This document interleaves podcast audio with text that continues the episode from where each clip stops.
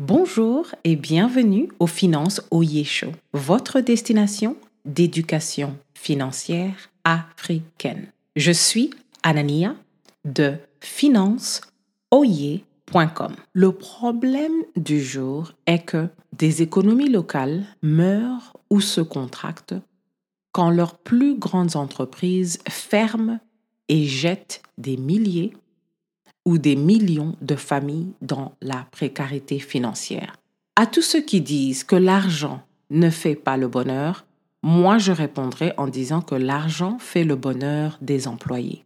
Que vous soyez employé dans le salariat ou dans l'entrepreneuriat, si l'économie que vous visez n'a pas d'argent, ou si l'économie que vous visez est en constante détresse financière, vous allez être malheureux dans cet environnement économique. Le principe à retenir est que la force de travail d'une économie tombe dans le chômage si les employeurs de cette économie sont en détresse financière ou si les employeurs de cette économie ont des problèmes financiers chroniques. Voici ce qu'il faut faire. Le bonheur de la force du travail d'un pays dépend d'employeurs dans l'économie qui sont en bonne santé financière.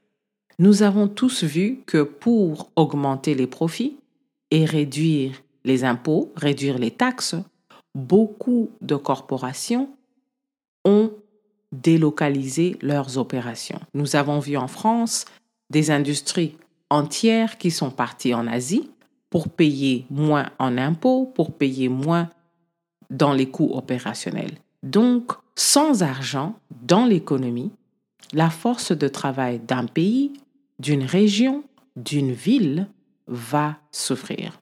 Si vous voulez sécuriser votre carrière, vous devez faire le choix d'éviter des industries, des secteurs en déclin économique ou des industries ou secteurs qui sont en turbulence économique chronique.